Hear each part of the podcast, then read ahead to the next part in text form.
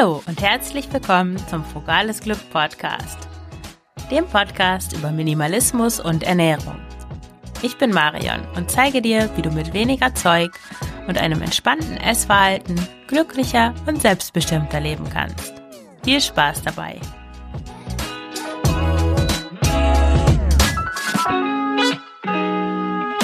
Ja, herzlich willkommen zu einer neuen Folge des Frugales Glück Podcast. Heute geht es um das Thema Meine Gedanken kreisen nur noch ums Essen. Ich möchte dir hier erzählen, wie du es schaffst, deine Gedanken von diesem Essensthema wegzubekommen und auf Dinge zu richten, die dir Energie geben und die, ja, über die du sagen kannst, wenn du alt bist und im Lehnstuhl sitzt. Das war gut, dass ich mich damit befasst habe. Ich ähm, war vor ein paar Jahren auch noch ganz gefangen in diesem Essensthema und um das zu illustrieren, möchte ich dir mal einen typischen Tagesablauf erzählen. Wie es war, als ich aus Russland nach Belgien kam. Ich hatte in Russland gearbeitet und bin dann wegen meines ähm, damaligen Freundes nach Belgien gekommen. Und ich hatte in den letzten Wochen, die ich in Russland war und auch danach im Urlaub, hatte ich ziemlich viel abgenommen ich hatte so mit Portionsgrößen, hatte ich das kombiniert zusammen mit Kalorienzählen und hatte auch so Standardgerichte, die ich äh, durchgezählt hatte, wie viele Kalorien die haben. Und dann habe ich ganz roboterartig immer so aus so, aus so einem Template sozusagen hatte ich verschiedene Frühstücke zur Auswahl, verschiedene Mittagessen und so weiter. Und die konnte ich dann kombinieren, also so, dass ich genau wusste, ha, ich komme am Tag nicht über 1500 Kalorien. Und ich habe auch mit anderen Diäten experimentiert, zum Beispiel die No-S-Diet, da geht es darum, dass man keine Snacks isst, keine Seconds, also keine, keinen Nachschlag nimmt und auch keine Süßigkeiten, also no Seconds, no Snacks, no Sweets. Und ähm, ich hatte auch eine irre Phase, da habe ich am Montag bis 17 Uhr gefastet und am Sonntag wiederum alles gegessen, was ich wollte. Das war so eine Art Cheat Day und dann am Montag der krasse Fastentag. Ja, und mein Tagesablauf sah so aus, dass ich am Morgen bin ich zum Niederländischkurs gelaufen. Das hat fast eine Stunde gedauert. Also gegangen, meine ich jetzt, nicht gejoggt oder so. Dann habe ich währenddessen, es war auch ziemlich langweiliger Kurs, habe ich literweise Kaffee getrunken. Ich hatte für den Kaffee extra zwei Thermosflaschen dabei. Ich habe dann auch erst in der Pause gegessen und zwar Overnight Oats hatte ich immer dabei. Das war das Einzige, was ich da gegessen habe. Um halb vier war der Kurs zu Ende. Dann bin ich nach Hause auch zu Fuß gegangen und war super hungrig natürlich. Und zu Hause konnte ich mich dann auch endlich entspannen.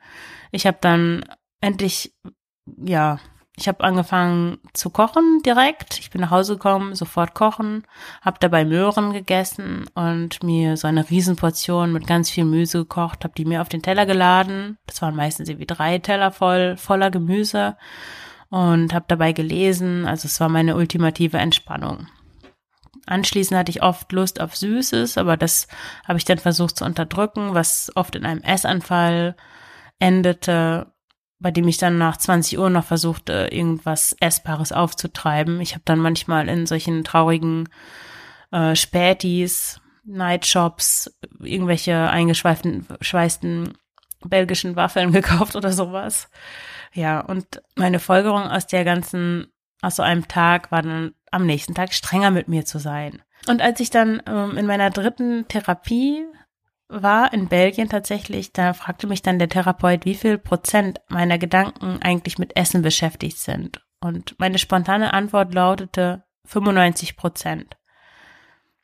Ich war in dem Moment selber darüber erschrocken, als ich mir klar machte, was das eigentlich bedeutet und wie viel Energie ich eigentlich an dieses leidige Thema Essen verschenkte.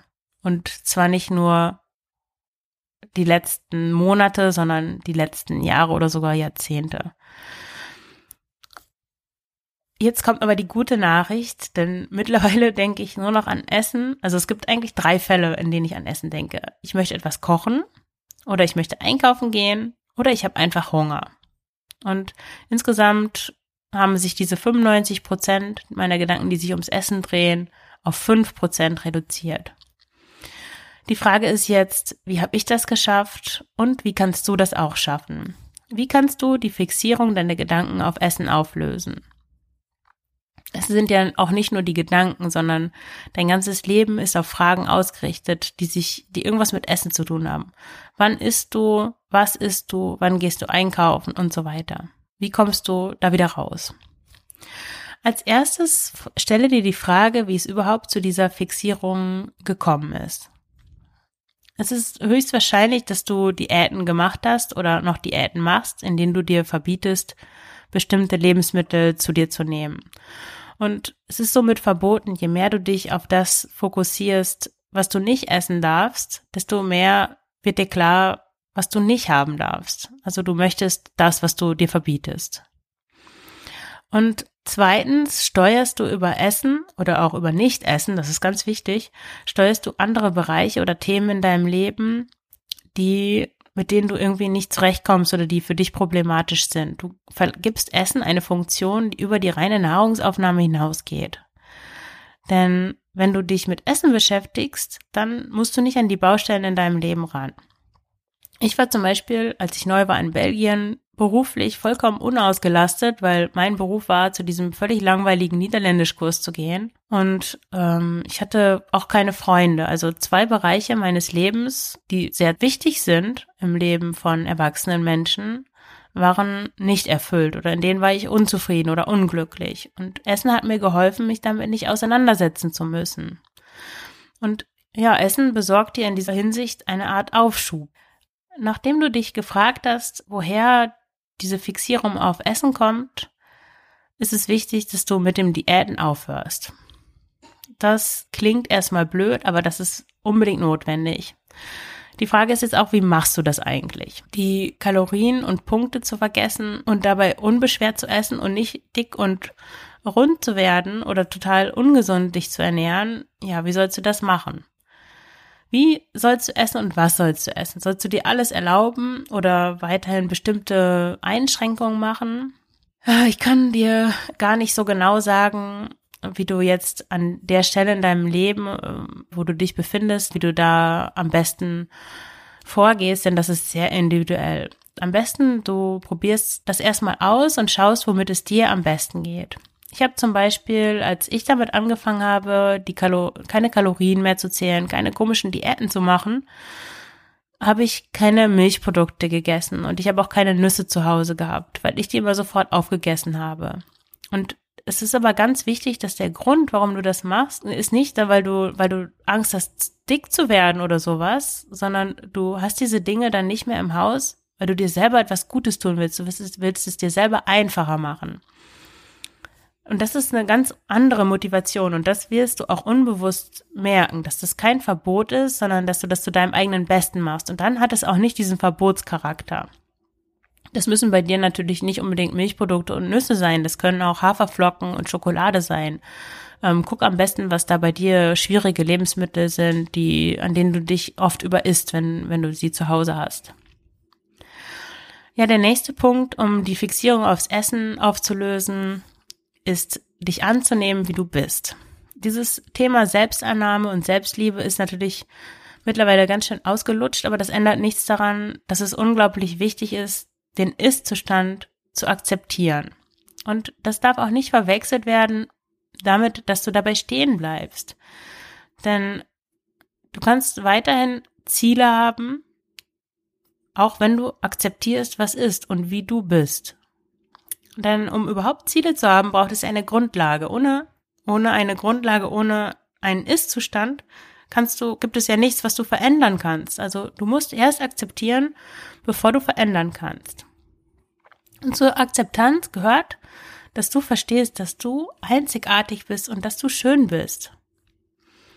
Und es bringt auch gar nichts, gegen dich zu kämpfen, weil du der einzige Nein, du bist nicht der Einzige, aber du bist der erste und letzte Freund, den du hast. Also du solltest dich wirklich selber zum Freund machen. Überleg manchmal, wie du über dich denkst oder wie du äh, innerlich mit dir sprichst. Stell dir vor, du würdest mit deiner Freundin so sprechen. Das würdest du nie tun. selbst wahrscheinlich mit deinem ärgsten Feind würdest du so nicht sprechen, weil wir uns immer irgendwie zusammenreißen. Aber sobald es um uns selbst geht, sind wir unerbittlich und hart und streng. Und ich habe in vielen Jahren gelernt, dass es, dass vieles im Leben viel einfacher ist und viel besser gelingt, wenn ich mich mit mir selbst verbünde. Und das solltest du auch tun. Dann ein weiterer Punkt, um diese Fixierung aufs Essen äh, loszuwerden, ist, dass du eine Form der Ernährung findest, die für dich funktioniert.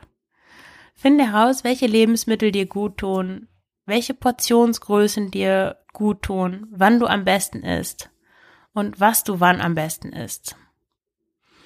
Das ist auch ganz unterschiedlich und individuell. Deswegen ist dieses ähm, sind diese ganzen Ernährungstrends zwar interessant und lustig, wenn man sich dafür interessiert, aber ja, entscheidend ist, dass du für dich herausfindest, was dir gut tut.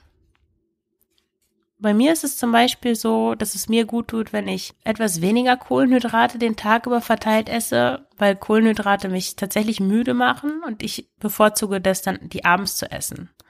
Oder wenn ich Brot esse, dann esse ich das so nebenbei. Also ich mache mir dann meine Scheibe Brot mit Butter und esse die an meinem Schreibtisch aber ich setze mich nicht hin und habe ein ganzes Brot vor mir und, und fange dann mittags an, dieses Brot zu essen, weil um wirklich die Sättigung bei, besonders wenn es leichtes Brot ist, also Weißbrot oder kein Schwarzbrot, die Sättigung zu spüren, das, das ist schon ziemlich schwierig. Deswegen vermeide ich das, mich da wirklich so brotzeitmäßig hinzusetzen und Massen an Brot zu essen. Ganz einfach, weil mich das müde macht und auch so träge. Ich habe auch festgestellt, dass es für mich gut ist, wenn ich tatsächlich auch den Eiweißanteil erhöhe. Also, dass ich zum Beispiel morgens nicht Haferflocken mit Sojajoghurt esse, sondern eher Sojajoghurt mit Haferflocken. Also, dass die die Anteile so ein bisschen verändert sind. Wenn ich zum Beispiel aber eine mit dem Rad länger unterwegs bin, dann esse ich einfach wild um mich zu. Also dann achte ich auf sowas überhaupt nicht mehr. Also es ist aber ganz unterschiedlich, das musst du für dich herausfinden. Vielleicht sind auch Kartoffeln dein totaler, dein totales Knallerlebensmittel, was dir total gut tut und was du schon morgens essen kannst. Oder vielleicht ist Magerquark dein Ding, ich weiß es nicht. Für viele Leute funktioniert auch eine sehr fetthaltige und gleichzeitig frische Ernährung sehr gut. Da würde ich dich ermutigen, einfach mal ja eine oder zwei Wochen eine Sache auszuprobieren und zu gucken, wie dein Körper reagiert und das dann anzupassen. Aber auch hier nicht unter der Prämisse abnehmen zu wollen, sondern das zu tun, was für dich und deinen Körper gut ist und womit du dich gut fühlst. Ja, und dann auch ein weiterer Punkt, um kreisende Gedanken ums Essen aufzulösen, dass du deine Ziele vom, formulierst und dass du deine Ziele vor allen Dingen auch erstmal findest. Jetzt äh, könntest du dich fragen, was hat das mit Essen zu tun? Ja, na, es ist klar, also Diätgedanken halten dich auf. Die, wie ich schon oben sagte, eignen sich hervorragend, um dich von dir selbst und von deinem Leben abzulenken und dir die Fragen zu stellen, wo du eigentlich stehst, was dich stört, was nicht so ist, wie es eigentlich sein sollte. Und dann ein ganz wichtiger Schritt, um Diätgedanken loszuwerden, ist, dass du dich um dich und um dein Leben kümmerst und dass du dir die Frage stellst, was du erreichen willst, wo du in fünf Jahren stehen willst. Ich weiß noch, wie ich auch, das war kurz nachdem ich nach Belgien gezogen bin, habe ich mal eine Zeit lang den Podcast von Christian Bischof gehört und der hat dann auch irgendwie erzählt, dass man unbedingt wissen müsste, wo man in fünf Jahren steht. Und ich habe das gehört und dachte, ja, Laber. wozu soll ich, wozu soll das gut sein? Ich lebe doch jetzt. Was soll ich mir irgendwelche Pläne machen? Das kann ich doch jetzt nicht wissen, wo ich in fünf Jahren bin. Und ich hatte dann auch ein Vorstellungsgespräch, ich war da auch auf Jobsuche und da hat mir der potenzielle Arbeitgeber gesagt, dass die Funktion ziemlich eintönig ist und auch nicht so anspruchsvoll und dass die jetzige ähm, Inhaberin dieser Stelle auch kündigen möchte, weil sie es so langweilig fand. Und ich habe dann gesagt, äh, dass ich keine besonders spannende Aufgabe brauche, sondern dass ich zufrieden bin, wenn alles so seinen Gang geht. da hat der Mensch sich gewundert, wo meine Ambitionen sind. Er hat gesagt, ich bin doch noch nicht 70. Ja, und jetzt mittlerweile kann ich staunen, wie, ja, wie sehr ich mich jetzt von der damaligen Marian unterscheide. Ich bin, will jetzt immer noch keine Karriere in einem Unternehmen machen oder sowas, aber ich weiß jetzt ziemlich genau, wo ich in fünf Jahren sein will, wo ich in einem Jahr sein will, wo ich in zehn Jahren sein will. Einfach weil ich ein berufliches und auch privates Ziel habe, das mich, das mich vorantreibt und das mir auch, ja, das mich morgens um fünf Uhr aufstehen lässt und zwar mit Freude und mit Spaß und dass ich jeden Morgen sagen kann, yeah, klasse, ja, heute wird der beste Tag meines Lebens. Also das ist nicht immer so, aber doch, es ist eigentlich meistens so. Und dafür muss man leider erst hinschauen, was nicht so gut ist und diese Sachen dann auch verändern. Letzten Endes haben wir ja nur ein Leben und du machst das Beste daraus, wenn du dein Leben so gestaltest, wie du es haben möchtest. Dafür musst du natürlich auch erstmal wissen, wie du es denn haben möchtest. Mein letzter Tipp ist, dass du dir deine Gefühle und Bedürfnisse klar machst und sie dir erfüllst. Da geht es ein bisschen, ja, um das Thema emotionales Essen, denn die meisten von uns essen aus emotionalen Gründen. Mit Diäten bekommst du zwar das emotionale Essen nicht in den Griff, aber du erhältst dafür so eine Art Scheinkontrolle über deine Kalorienaufnahme. Und wenn du dann anfängst, ganz ohne Restriktion, also ohne Kalorienzählen zu essen, dann ist klar, dass du mehr isst, als dein Körper eigentlich braucht, weil das emotionale Essen ist ja noch nicht weg, das Überessen. Und deswegen ist es wichtig, sich der Ursache zu widmen, die eigentlich dahinter steht hinter dem, dass du zu viel wiegst vielleicht und eigentlich auch zu viel isst, was ja die Ursache davon wiederum ist. Und der Grund dafür sind deine Gefühle. Und deswegen ist es ganz wichtig, dich deinen Gefühlen zu stellen und sie nicht mit Essen zu betäuben. Ich habe da einen zweiteiligen, ausführlichen Beitrag zugeschrieben, wie du emotionales Essen überwinden kannst. Ich verlinke dir den in den Show Notes. Ja, und jetzt interessiert mich, wie viel Prozent deiner Gedanken sich ums Essen drehen. Und war das schon immer so? Was meinst du, wodurch das entstanden sein könnte? Und was könnte dir helfen, das zu ändern? Ich freue mich auf deinen Kommentar in den Show Notes zum Beitrag dieser Folge auf Frugales Glück. Wenn dir der Podcast gefällt, abonniere ihn und schreibe eine Rezension auf iTunes. Damit hilfst du mir, noch mehr Menschen mit den Themen Minimalismus und unbeschwerte Ernährung zu erreichen. Du hast keine Lust mehr auf Diäten und willst einfach essen, was dir schmeckt? Du bist es leid, ständig ans Essen zu denken und wünschst dir ein unbeschwertes Verhältnis zum Essen? Mit intuitivem Essen kannst du einfach essen, worauf du Lust hast und ganz nebenbei dein Wohlfühlgewicht erreichen. Wenn du wissen willst, wie das geht, dann hol dir dein kostenloses Starter-Set für intuitives Essen. Oder komm ins Coaching. Alle Infos und Links dazu findest du in den Shownotes zu dieser Folge. Mach's gut, liebe Grüße, deine Marion.